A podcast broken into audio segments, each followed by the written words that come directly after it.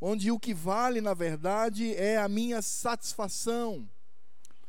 Eu permaneço numa igreja desde que ela me satisfaça. Se ela não me satisfaz quanto à minha alegria, os meus desejos, o meu consumo, eu simplesmente mudo de igreja, como nós mudamos de supermercado ou de um shopping center. Nós hoje somos atacados por um evangelho carnal e mundano. E é justamente diante dessa situação que Senhor Deus nos coloca diante de provas. É justamente em situações como esta que o Senhor Deus constantemente está provando o nosso coração, porque eu acredito que a prova do Senhor é constante em nós. A prova de Deus, eu não quero afirmar que seja diária, mas ela é constante.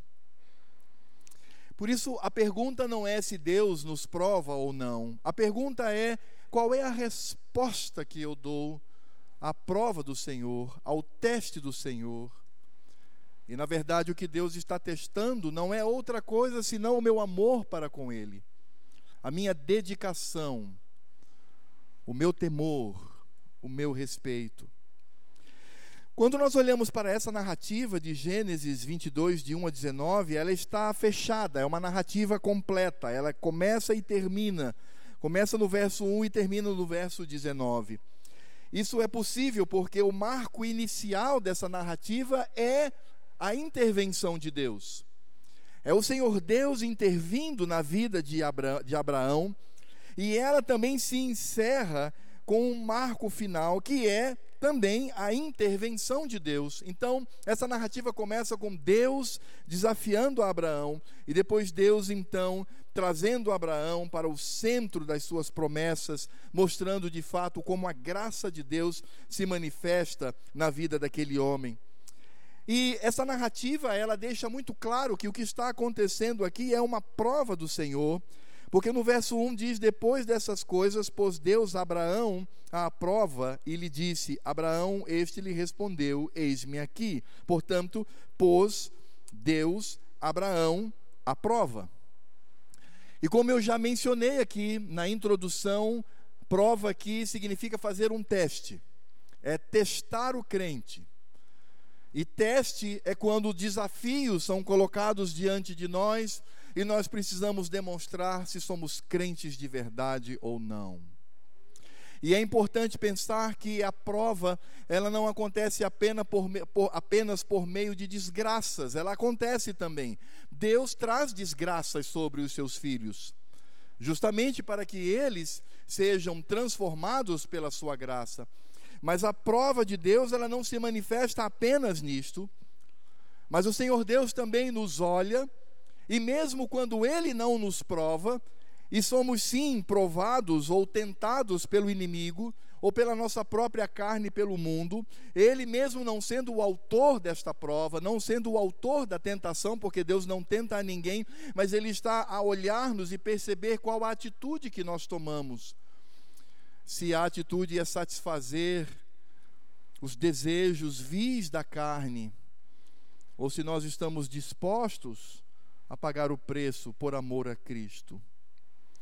Por isso, então, nós encontramos nessa narrativa o âmago daquilo que Deus faz na vida de Abraão. É interessante porque nós muitas vezes olhamos apenas para Abraão nessa narrativa, e de fato ele é o grande protagonista, ele é a figura ah, quase que principal, mas Isaac também está junto a ele.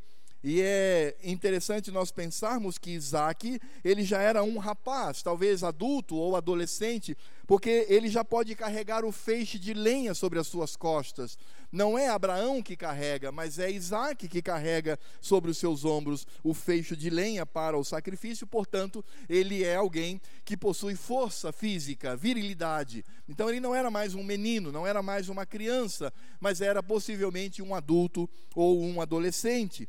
E ele, inclusive, é importante que tenhamos isso em mente. Isaac tinha forças para resistir ao seu pai, porque o seu pai era um homem idoso e Isaac era um homem jovem. Então devemos não apenas olhar para Abraão, mas olhar para Isaac nesta cena tão inusitada das Escrituras, onde mostra a maneira como Deus nos prova e a maneira como nós devemos responder a esta provação. É por isso que esse texto, na atitude de Abraão, nos mostra, por revelação de Deus, como um crente deve agir no momento da prova, e não apenas na provação gigantesca, não apenas no dia mau que Paulo nos diz, porque Paulo, quando fala do dia mau, ele diz que nós devemos usar todos os elementos da armadura de Deus sobre nós, que é o Evangelho, a palavra, a fé, a justiça, o Evangelho, precisamos estar ali encouraçados para enfrentar o que Paulo chama de o dia mal, que é quando o diabo se levanta como um dragão sobre a minha vida e sobre a vida dos meus, tentando nos destruir.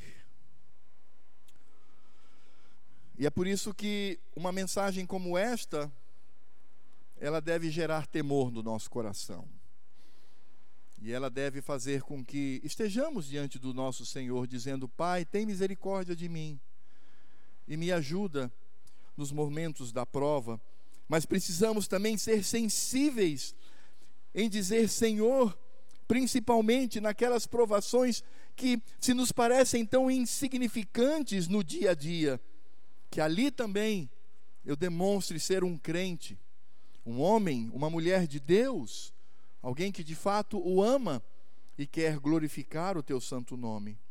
Portanto, quais são as atitudes de Abraão aqui? São três atitudes muito simples e que nós precisamos aplicar à nossa vida como crentes. A primeira atitude de Abraão é que ele obedeceu a palavra de Deus. Parece algo muito simples, mas no verso 22 diz: Depois dessas coisas, no verso 1, Pôs Deus Abraão à prova e lhe disse: Abraão lhe, lhe disse: Abraão, e ele respondeu: Eis-me aqui. E aí Deus então sanciona a sua palavra: Toma teu filho, teu único filho, Isaque, a quem amas. Percebeu como Deus está falando aqui? Toma teu filho, teu único filho, Isaque, a quem amas e vai-te à terra de Moriá, oferecendo-o ali em holocausto sobre um dos montes que eu te mostrarei. Verso 3 diz: Levantou-se, pois, Abraão de madrugada, e tendo preparado o seu jumento, tomou consigo dois dos seus servos e a Isaque, seu filho, rachou lenha para o holocausto e foi para o lugar que Deus lhe havia indicado. Você parou para pensar na atitude de Abraão no que diz respeito à obediência da palavra do Senhor? Percebam que Abraão aqui, pelo menos Moisés não demonstra absolutamente nada, e eu creio que a narrativa ela aponta de fato para a atitude daquele irmão. Percebam aqui que Abraão ele não vai arrazoar com Deus. Ele não vai dizer, mas o Senhor está me tirando praticamente tudo. Vejam que a obediência de Abraão aqui é uma segunda diante de um pedido muito duro da parte do Senhor. Interessante pensar que em toda a trajetória de Abraão, o Senhor Deus utiliza o verbo vai apenas duas vezes. A primeira vez é no chamado desse irmão, em Gênesis 12, 1, quando diz: Ora, já, é, disse Javé a Abraão, e aí o Senhor Deus diz: Sai da tua terra, sai da tua parentela, sai da casa de teu pai e vai para a terra que te mostrarei. Ele está dizendo: rompe com a tua família, rompe com tudo que existe e vai para uma terra que eu ainda vou mostrar. Por isso, quando nós olhamos pela, na primeira vez, o Senhor Deus está dizendo: deixa tua família e vai.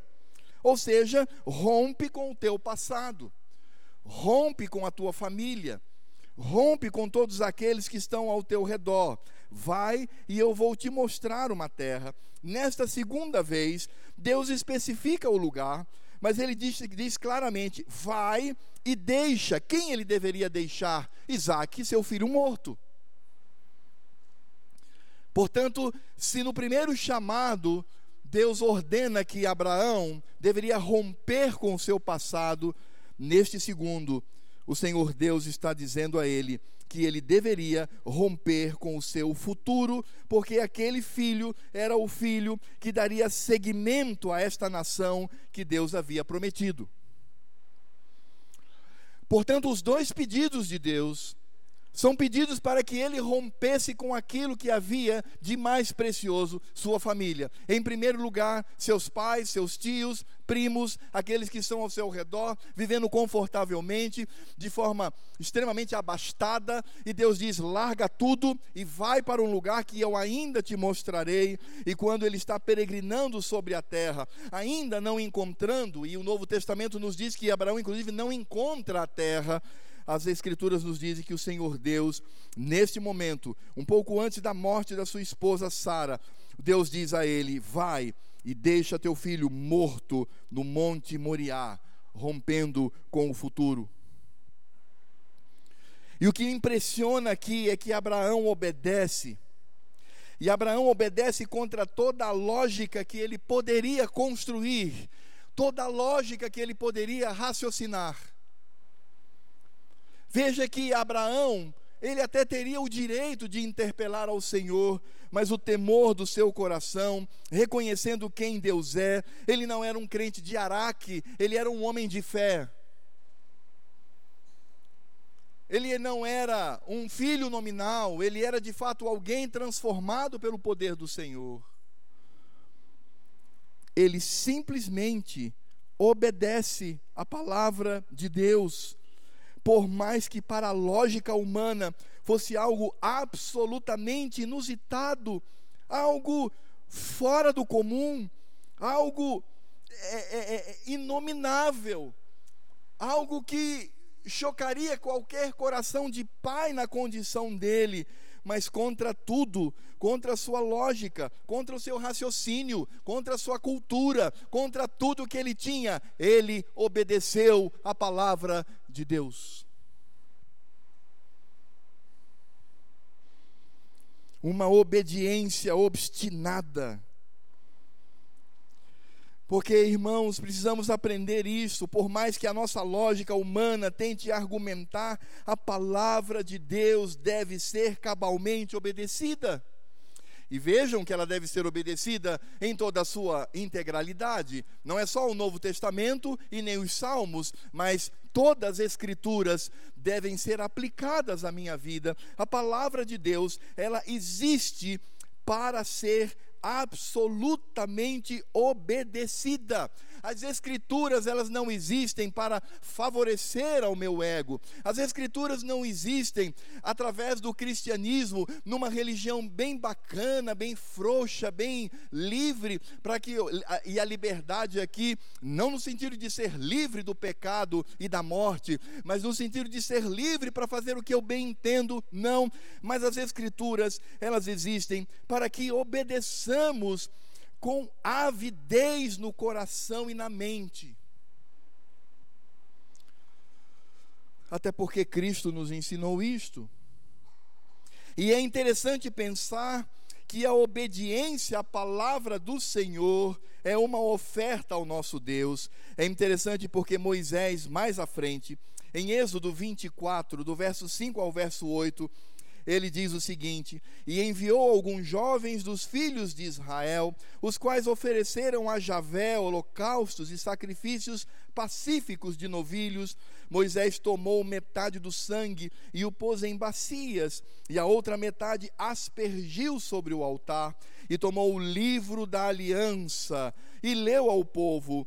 E eles disseram: Tudo o que falou Javé faremos e obedeceremos. Então tomou Moisés aquele sangue e o aspergiu sobre o povo e disse: Eis aqui o sangue da aliança que o Senhor fez convosco a respeito de todas estas palavras. É por isso que no verso 5, voltando para Gênesis 22, quando Abraão se refere ao ato que ele iria realizar, ele diz: Então diz aos seus servos, é isso que Abraão vai dizer: Esperai aqui com o jumento, eu e o rapaz iremos até lá, e havendo adorado. Portanto, obedecer a palavra do Senhor é a manifestação da minha adoração, de uma vida completamente devotada ao meu Deus. Não se questiona, obedece. Não há com que arrazoar, é obedecer. Como diz o meu pai, quando Deus manda sentar, meu irmão, não tem que ficar procurando cadeira. Você senta imediatamente, onde estiver. Por isso que nós precisamos compreender que as escrituras, elas precisam ser vistas Velho e Novo Testamento, porque a igreja de Cristo está no Velho Testamento, aqui é a manifestação da igreja de Cristo, e vamos falar isso um pouco mais à frente, no sentido de que as escrituras, elas não existem para criar cursos de teologias, para formar teólogos, para gerar denominações. A palavra de Deus ela existe para ser obedecida. E eu preciso entender isto. Meus irmãos, o grande problema na vida de muitos que se afirmam crentes é que simplesmente não obedecem à palavra de Deus. E sabe por quê? Porque não conhecem. Elas olham para a Bíblia e acham que a Bíblia é apenas o conteúdo do pastor para que ele possa pregar todos os domingos. E a minha leitura pode ser aquela leitura superficial, quando na verdade o crente deveria devorar esta palavra. Aliás, as escrituras dizem que a palavra de Deus ela é como mel, ela deve ser como alguém que busca a, a parte doce do mel e ingerir e comer e se lambuzar e querer mais e mais e mais da palavra. E nós temos uma uma situação muito muito abençoada porque Deus não fala mais diretamente com crentes, Deus não fala mais por meio de sonhos, Deus não fala mais por meio de visão, Deus não fala mais por intuição, Deus não fala diretamente ao coração do crente, Deus nos fala unicamente por Sua palavra revelada. Deus revelou tudo aquilo que deseja para o seu povo, e através disto, Deus nos fala. É por isso que é perigoso quando algumas pessoas dizem: Ah, Deus me falou em sonho, isso é subjetivo, que história é essa? Ah, Deus falou ao meu coração, isso é subjetivo, que história é essa? Ah, Deus me trouxe uma revelação, isso é subjetivo, que história é essa? Deus nos fala pela Sua palavra, e esta palavra deve ser obedecida, mesmo, e ela sempre faz isso, mesmo que ela venha contra nós mesmo. Porque você seria capaz de pegar o seu filho mais novo e sangrá-lo até a morte?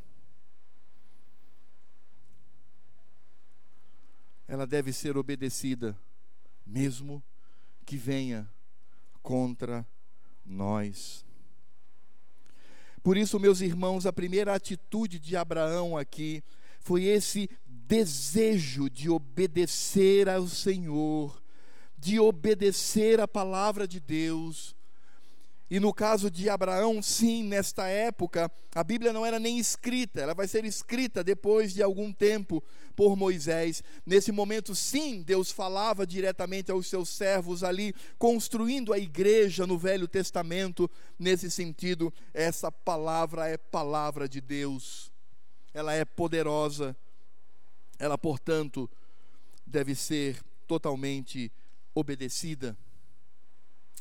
Aliás, voltando ao assunto sobre sonhos, visão e intuição, é uma contradição, porque qualquer pessoa que afirma ter recebido de Deus uma palavra direta, essa palavra direta, ela deve ser copilada, deve ser acrescentada à Bíblia, porque é palavra de Deus. Ninguém faz isso, não é? Ninguém faz isso. Daí a contradição. O Senhor Deus nos fala pela Sua palavra hoje e ela deve ser obedecida totalmente por mim, mesmo que eu sofra, mesmo que eu me acabe, mesmo que haja destruição sobre mim, eu devo obedecer a palavra do Senhor. Mas meus irmãos, Abraão, ele não ficou restrito apenas a obedecer a palavra de Deus. Mas Abraão, ele também temperou o seu coração e a sua mente, não apenas com a obediência à palavra do Senhor, mas ele também creu nas promessas de Deus. É interessante, irmãos, porque está claro no texto um coração de um homem que crê constantemente nas promessas feitas pelo Senhor. A gente percebe isso no verso 5, quando então disse aos seus servos, no caso Abraão: Esperai aqui com o jumento, eu e o rapaz iremos até lá, e havendo adorado, voltaremos para junto de vós. Vejam que Abraão está falando: Eu e meu filho voltaremos para este lugar. E é interessante que nos versos 7 e 8, mais uma vez, Abraão demonstra a sua fé nas promessas do Senhor. No verso 7 diz: Quando Isaac disse a Abraão, seu pai, meu pai, respondeu Abraão: Eis-me aqui, meu filho. Perguntou-lhe Isaac: Eis o fogo e a lenha, mas onde está o cordeiro para o holocausto? Respondeu Abraão: Deus proverá para si, meu filho, o cordeiro para o holocausto e seguiam ambos juntos. Por que, que Abraão teve essa atitude? Porque, como um homem de fé, ele acreditava nas promessas do Senhor e ele descansava nas promessas do Senhor. É interessante que aqui o Senhor não nos revela o que de fato estava no coração deste servo mas o autor de Hebreus, no capítulo 11, do verso 17 a 19, nos revela exatamente como se passava o coração desse homem. E o autor de Hebreus, no capítulo 11, de 17 a 19, ele nos diz: pela fé, Abraão, quando posto à prova, ofereceu Isaque. Estava mesmo para sacrificar o seu unigênito, aquele que acolheu alegremente as promessas a quem se tinha dito: em Isaque será chamada a tua descendência, porque, veja agora, porque considerou que Deus era poderoso até para ressuscitá-lo dentre os mortos. E agora veja como o autor de Hebreus encerra o seu argumento: de onde Abraão figuradamente o recobrou. O que o autor de Hebreus está dizendo é algo muito simples. Ele diz: de fato, Abraão foi posto à prova para sacrificar o seu unigênito, mas ele acolheu alegremente as promessas do Senhor, porque ele lembrou da palavra de Deus, dizendo: Do teu filho Isaque eu farei uma grande nação. Ora, então Abraão, enchendo o seu coração de tranquilidade, ele disse: É claro, é óbvio que o Senhor Deus há de fazer algo para cumprir a sua palavra, cumprir aquilo que ele prometeu. Portanto, Deus pode inclusive ressuscitar o meu filho. Eu vou lá, sangro até a morte, queimo no fogo, esquartejo como era feito em sacrifícios, e depois Deus vai juntar todas as peças, vai restaurar o meu filho e vai ressuscitá-lo. E o que é mais interessante é que essa prova ela foi tão forte para Abraão que o autor de Hebreus diz assim: e de fato isso aconteceu. Figuradamente, Deus trouxe Isaac dos mortos. Tal era o impacto no coração daquele homem.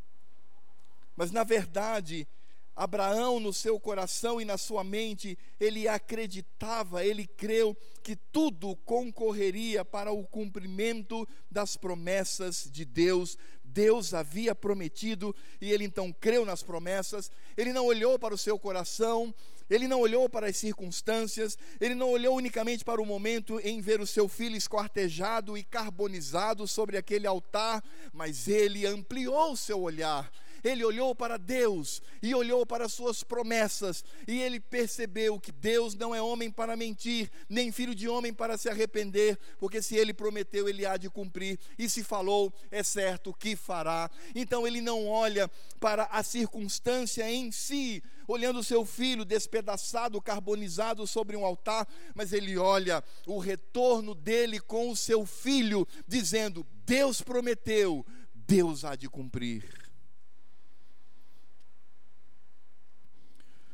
E meus irmãos, nós precisamos olhar para as promessas do Senhor. Nós precisamos tirar os olhos deste mundo e olhar para aquilo que o Senhor prometeu a nós como igreja de Cristo. Por isso, nós devemos crer naquilo que Deus deixou para nós como esperança neste mundo, na nossa jornada para Jerusalém celeste. Sempre que somos colocados à prova, desde uma prova pequenina, uma mentirazinha, uma situação em que eu posso contar uma mentirica bem pequenininha, não vai dar problema nenhum, ao fato de Deus levar um ente querido meu eu preciso lembrar das promessas do Senhor. Eu preciso lembrar do que Deus me prometeu. Eu preciso lembrar e olhar para a amplitude do reino.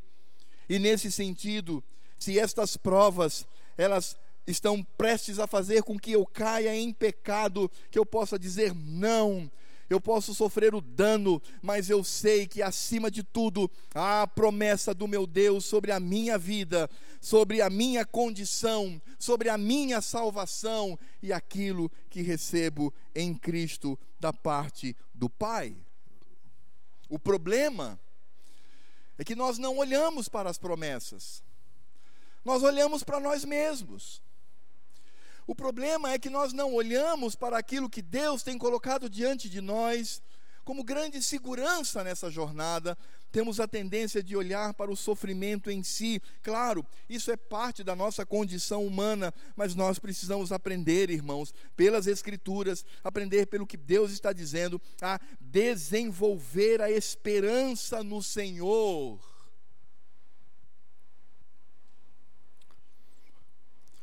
como faziam os mártires na igreja primitiva,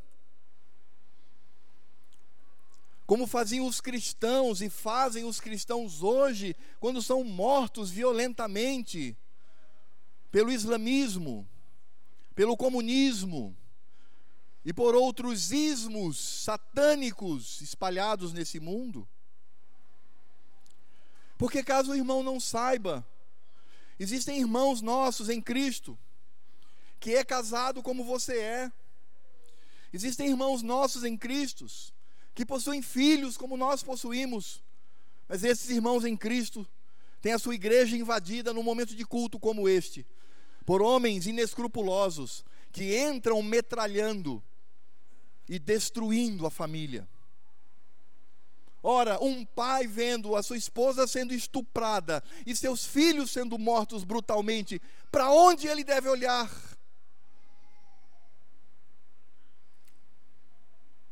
Para as promessas de Deus,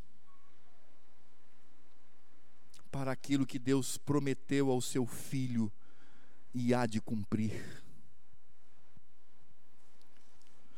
Irmãos, nós vivemos hoje um cristianismo muito frouxo no Brasil, porque temos liberdade para fazê-lo. Nós vivemos um cristianismo enfadonho no Brasil, porque há liberdade para fazê-lo. Mas quanto mais nós nos entregamos ao Senhor, mais seremos perseguidos, mais seremos colocados à prova. Por isso, nós precisamos olhar não para as circunstâncias. Claro que nas circunstâncias eu devorar, Senhor, dá-me força. Dá-me força, meu Pai. Ajuda-me a eu enfrentar esta prova com o poder da tua palavra e o poder do teu amor mas nós também precisamos olhar para as promessas do Senhor, lembrar quando ele diz que todas as coisas cooperam para o bem daqueles que amam a Deus, daqueles que são chamados segundo o seu propósito. Precisa crer nas promessas do Senhor quando ele diz: se Deus é por nós, quem será contra nós? E veja, quem escreveu isto foi Paulo, e Paulo escreveu mediante uma vida de surra, de prisão, de humilhação, de perseguição, de apanhar de pau por causa do Evangelho.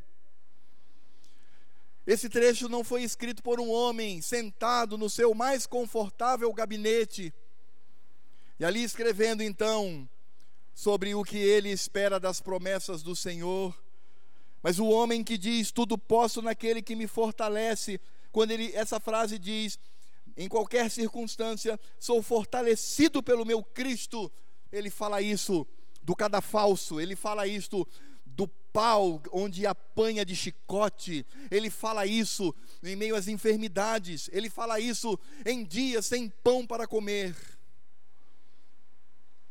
São as promessas do Senhor.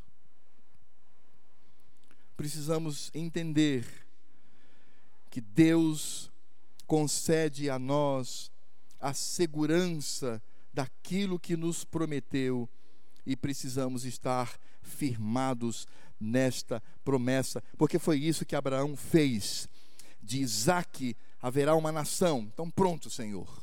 Não há o que temer. Não, vamos embora, vamos, vamos seguir em frente. Vamos obedecer ao Senhor sem problema nenhum. Vamos glorificar o teu nome. Quero me submeter a ti. E meus irmãos, quando nós entendemos isto na vida de Abraão, o homem que obedeceu a palavra de Deus e o homem que creu nas promessas do Senhor, Abraão também reconheceu o amor de Deus. Agora, como é que você pode entender o amor de Deus num pedido como este? E eu creio, irmãos, que Abraão, ele de fato reconheceu o amor de Deus, mesmo não tendo conhecimento de tantos detalhes como nós temos hoje. Se lembram de onde Deus havia mandado ele levar o seu filho para sacrificar? No Monte Moriá. Você sabe onde fica o Monte Moriá? Segunda Crônicas, capítulo 3, verso 1 diz: Começou Salomão a edificar a casa de Javé em Jerusalém, no Monte Moriá, onde o Senhor aparecera a Davi, seu pai, lugar que Davi tinha designado na eira de Ornã, o Jebuseu. Portanto, o Monte Moriá é a cidade de Jerusalém. Na época de Abraão, possivelmente Salém fosse uma pequena vila próximo ao monte, mas depois então todo aquele lugar seria preenchido pela cidade. E naquele monte, sobre o Monte Moriá, onde temos o ápice da prova de Abraão, Deus iria construir o seu templo. É por isso que muitos estudiosos, eles são tentados a achar que o Monte Moriá, ele também se estende um pouco mais, alcançando o Calvário, alcançando o Gólgota. Mas nós somos tranquilos em perceber que ambos, tanto o Calvário quanto o templo, estão presentes, porque estão presentes em Cristo, e aquele Monte Moriá aponta em tudo o que está acontecendo para a obra de redenção do Senhor Jesus. Se nós olhamos, por exemplo, para o templo que foi construído naquele lugar, no Evangelho de João, capítulo 2, de 19 a 22, diz as Escrituras: Jesus lhe respondeu: Destruí este santuário e em três dias reconstruirei. Replicaram os judeus: Em quarenta e seis anos foi edificado esse santuário e tu em três dias o levantarás? Ele, porém, se referia ao santuário de seu corpo. Quando, pois, Jesus ressuscitou dentre os mortos, lembraram-se os seus discípulos do que ele dissera e de, de, que dissera isto, e creram na Escritura e na palavra de Jesus. Portanto, se aquele lugar, o lugar da prova, é o Monte Moriá, ali sim seria construído o templo que aponta diretamente para a obra e para a pessoa de Cristo. O próprio Isaac, ele é um tipo de Cristo fortíssimo Vejam que ele sobe o monte com o que nas costas? Com a lenha. O que era a lenha? Era o objeto do seu sacrifício. E ele carrega em submissão. Ele carrega aqueles elementos feitos de madeira para o cume daquela montanha. O próprio Abraão é um tipo de Cristo, porque ele se submete à ordem divina uma ordem dura, uma ordem que envolve a morte, ele se submete. Portanto, podemos perceber Cristo no templo, podemos que foi construído depois, Cristo em Isaac, quando ele sobe simplesmente submisso, ele não reage. Moisés, na estrutura do seu texto, mostra que ele foi totalmente submisso. Seu pai diz: Filho, você vai ser sacrificado. Sobe. E ele subiu no altar, e ele atou o seu filho, e ficou prestes a esfaqueá-lo com o seu cutelo, e Isaac se submete a tudo aquilo. Em obediência, Abraão obedeceu até as últimas consequências. Mas depois o que acontece? No momento em que ele vai baixar a faca para sangrar o seu filho até a morte, as Escrituras dizem que uma voz do céu brada, dizendo: Abraão, não faça nada. Abraão, não mate seu filho. Porque não é seu filho quem vai morrer, é o meu. Não é Isaac que vai morrer, mas o meu filho amado em quem tenho prazer. É por isso que por trás de Abraão encontramos um cordeiro, balindo, berrando. E aquele cordeiro apontava para o cordeiro de Deus que tira o pecado do mundo. É por isso que nesse texto de Gênesis capítulo 22, nós vamos encontrar a primeira menção explícita de uma morte substitutiva Verso 13 diz: Tendo Abraão erguido os olhos, viu de trás de si um carneiro preso pelos chifres entre os arbustos. Tomou Abraão o carneiro e o ofereceu em holocaustos em lugar de seu filho. Porque não era Isaac a morrer, era Cristo. Não era o filho de Abraão a morrer, mas era o filho do Deus Todo-Poderoso. É como se Deus dissesse ali ao seu servo: Não, Amarão, meu filho, não, Isaac, meu filho, não, meus filhos. Não é para vocês. Não, Abraão não será o seu amado filho, seu único filho, filho da sua esperança. Quem vai morrer é o meu filho. Por vocês e por todos aqueles que eu escolhi para viver a comunhão plena comigo. É por isso, irmãos, que Abraão, nesse momento, embora não tivesse discernimento de Cristo, mas ele vivencia o amor de Deus, porque Deus substitui a morte de seu filho no final de tudo, ele diz, possivelmente ele diz no seu coração: Meu filho nem precisou morrer, porque o Senhor Deus providenciou algo para substituí-lo. E de fato Deus fez isto.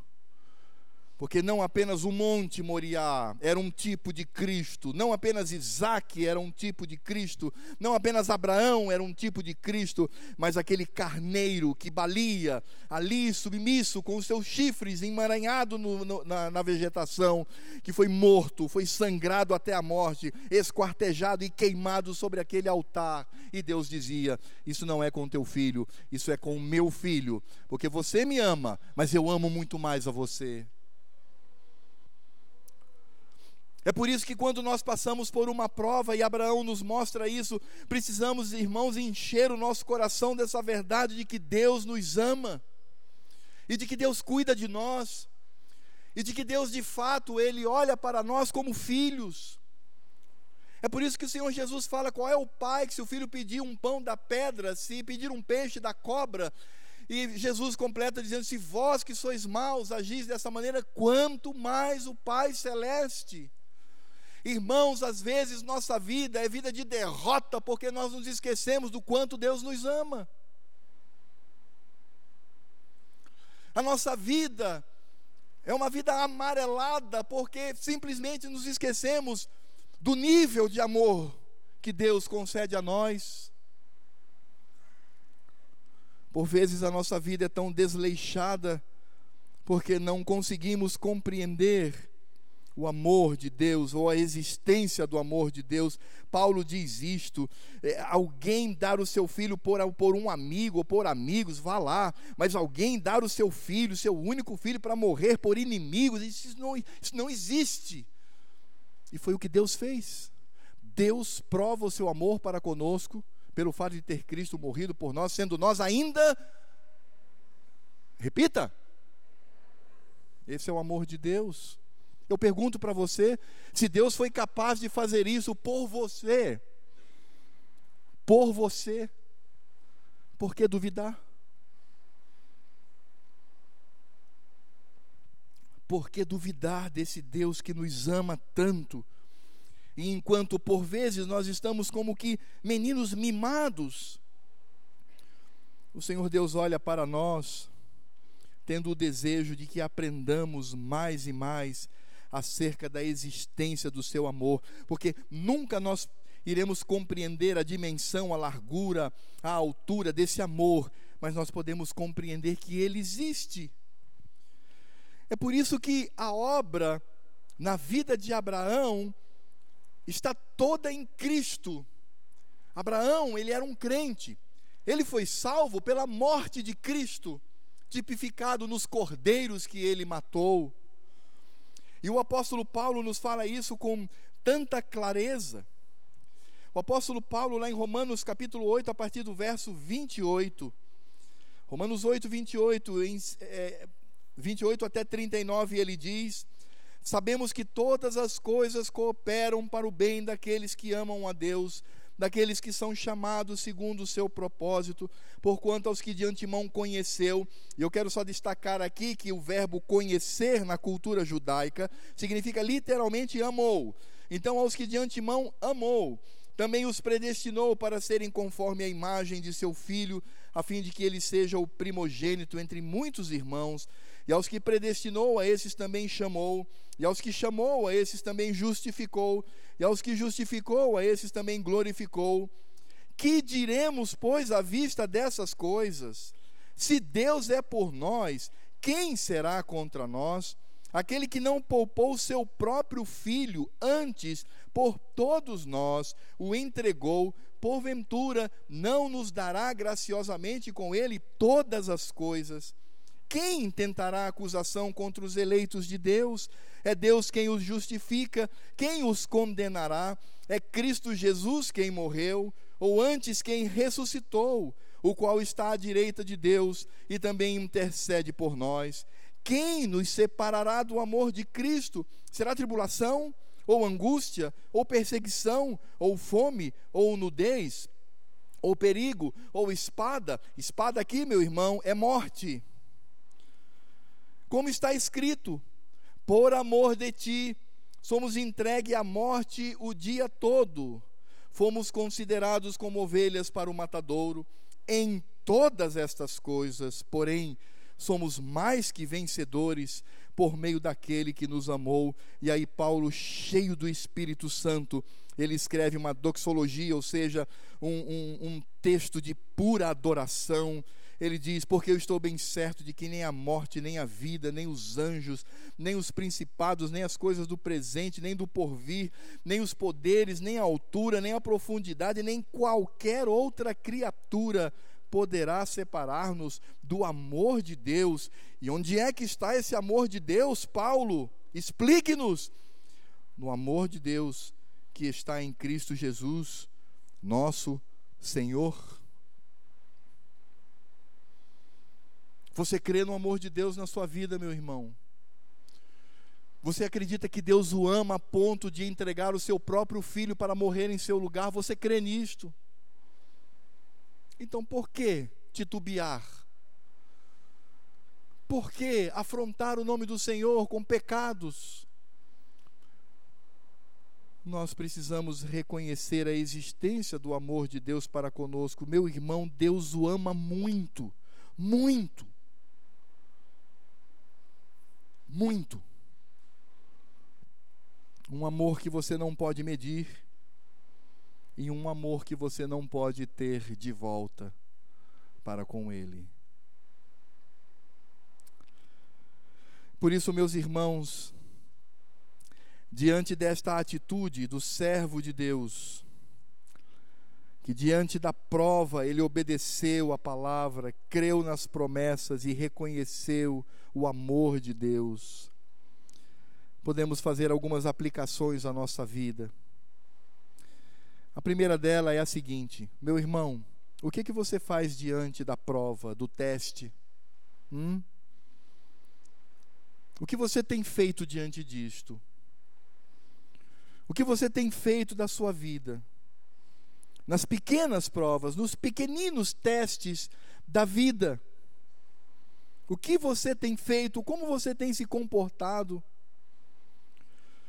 Por isso, irmãos, eu estou convencido de que devemos, estou convencido pelas Escrituras, de que devemos, em situações como esta, e principalmente em situações como estas, obedecer cabalmente somente a palavra revelada de Deus, obedecer a palavra do Senhor, crendo que o que Ele está dizendo será benéfico para a minha vida. Porque quando você leva o seu filhinho pequenininho para a, a farmácia, e quando ele sabe que vai tomar uma injeção, ele não entende aquilo. Mas o que você tenta comunicar ao seu filhinho é: confie em mim. Vai doer, pai, mas confie em mim. Mas para que enfiar uma agulha no meu corpo? Confie em mim. Precisamos obedecer a palavra do Senhor, confiando que a palavra do Senhor é o melhor para a nossa vida. Devemos também olhar e confiar nas promessas do Senhor Deus sobre nós. Irmãos, estamos inseridos em tantas promessas do Senhor. Promessas que falam da nossa segurança, da nossa estabilidade na caminhada nesse mundo. Precisamos confiar nisto. E precisamos treinar nisto nas pequeninas provas, para quando vier o dia mau, estejamos fortalecidos pelo Senhor por meio do Espírito Santo que age em nós pela Sua palavra. Nós precisamos não só conhecer as promessas, pregar as promessas, ensinar as promessas aos meus filhos, mas eu preciso crer nessas promessas sobre mim. É a promessa de um pai, é a promessa de alguém que me ama, é a promessa de alguém que tem cuidado sobre a minha vida e que tem manifesto a sua graça e a sua misericórdia e sempre colocará sobre mim sua graça e sua misericórdia para que eu continue essa jornada. O meu corpo até pode ser destruído, o corpo da minha família pode até ser destruído, os meus bens podem ser destruídos, mas eu continuo incólume, ileso, inteiro, por causa das promessas do Senhor. Ah, meus irmãos, nós precisamos aprender mais e mais. Nós necessitamos sentar os, centrar os nossos olhos em Cristo o nosso redentor. Eu preciso olhar para a cruz do Calvário. Eu preciso olhar para o Filho de Deus morto em meu lugar. Esse olhar, obviamente, é pela fé, por meio das Escrituras. Eu preciso perceber qual o limite do amor de Deus para comigo. Eu preciso perceber do que Deus foi capaz por me amar, sendo eu rebelde, sendo eu pecador. Você não daria seus filhos por uma barata. E eu posso garantir para vocês que a distância entre nós, pecadores e rebeldes, e o Senhor é eternamente maior do que a de um homem que dá seu filho para morrer por baratas. Esse é o amor de Deus. É assim que Deus o ama. Por que desconfiar? Por que encher o nosso coração de dúvida? Não.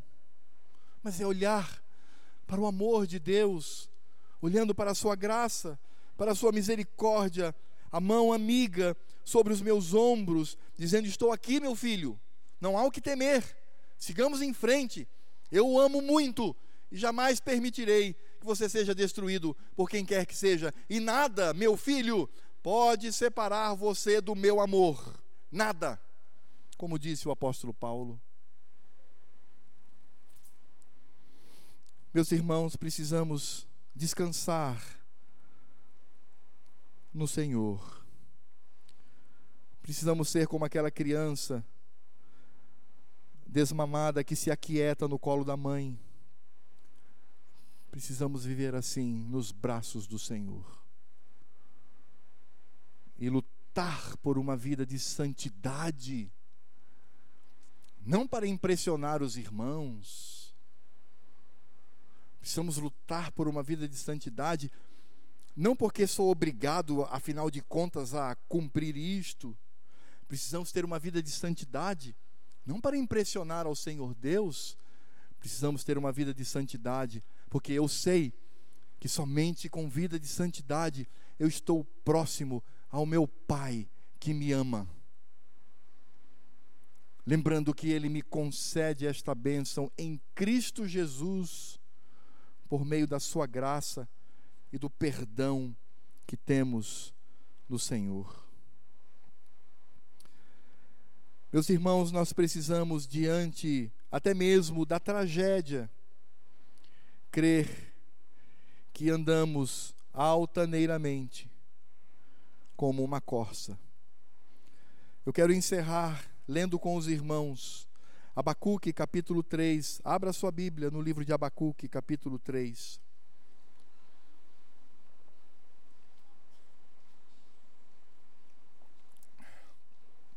Se você tem dificuldade em achar, peça para um irmão ao lado ajudá-lo.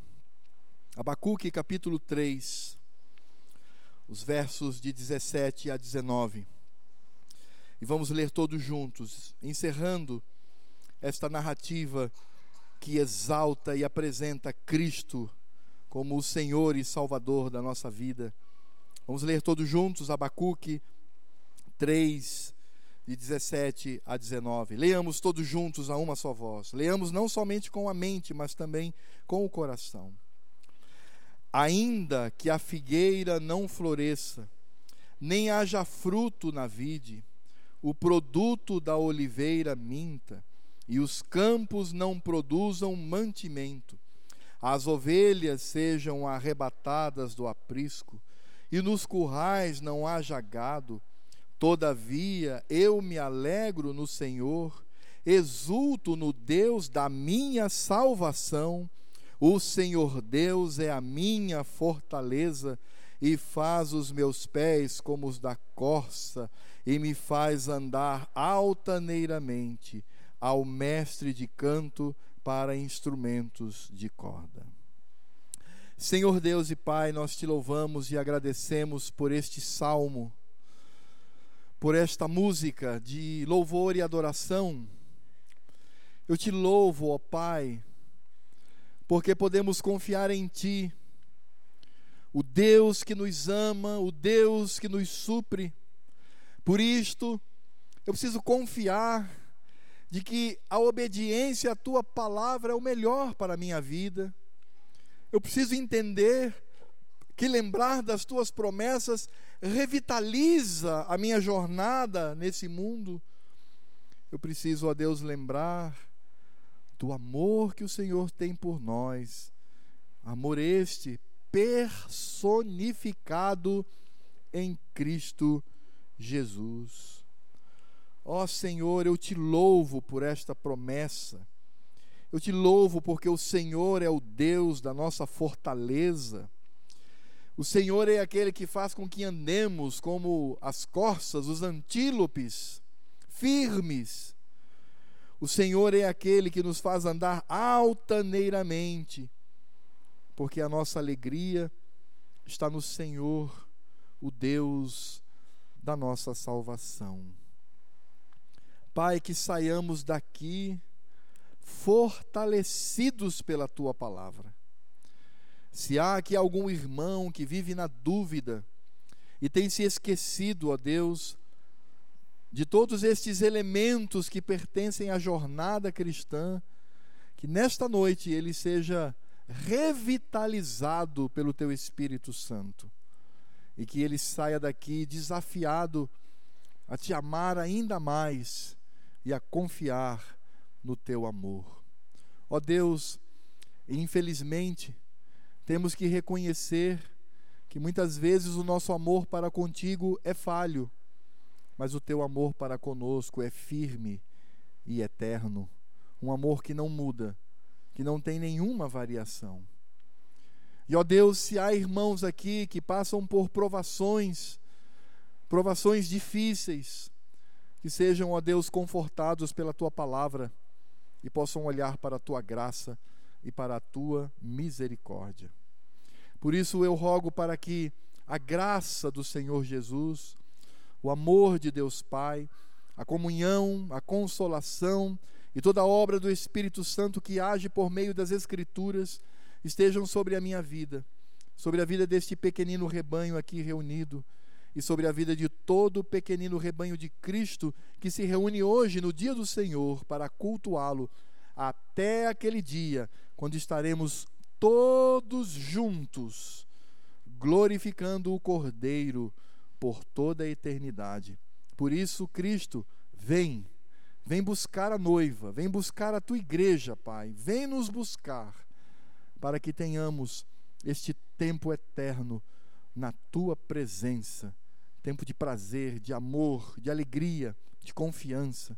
É isso que nós desejamos enquanto peregrinamos neste mundo mau e cheio de pecado, agora e para todos sempre. Amém. Irmãos, eu quero conhecer agora os nossos visitantes. Há alguém aqui que está nos visitando pela primeira vez? Fique de pé, por favor.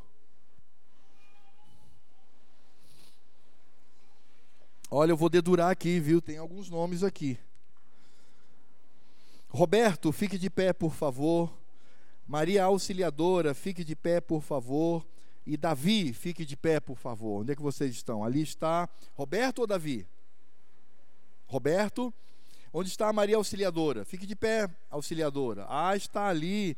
E o Davi, onde é que está? Cadê o Davi? Cadê o Davi? Ele está de pé, eu não estou vendo? Davi não está aqui conosco, então Roberto e Maria Auxiliadora, sejam muito bem-vindos aqui à nossa igreja. Para nós é uma alegria muito grande tê-los aqui. Há mais alguém aqui que está nos visitando? Não? Muito bem. Quero lembrar CQC, a reunião de oração às seis da manhã aqui e quarta-feira o nosso curso de teologia. Convido o presbítero Gabriel, ele tem um recadinho, uma lembrança, na verdade, para todos nós e em seguida estamos dispensados.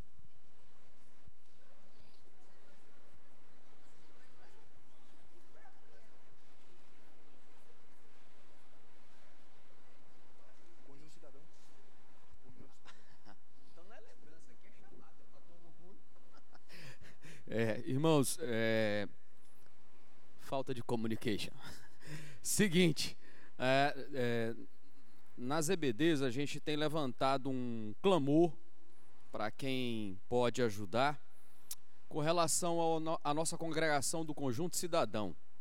Nós estamos levantando fundos para erguer um, um prédio lá para eles. É, os irmãos lá têm passado por uma, sérias dificuldades muitos mosquitos, o ambiente é bem pequenininho, era uma daquelas casas na época que o meu nome bem morar.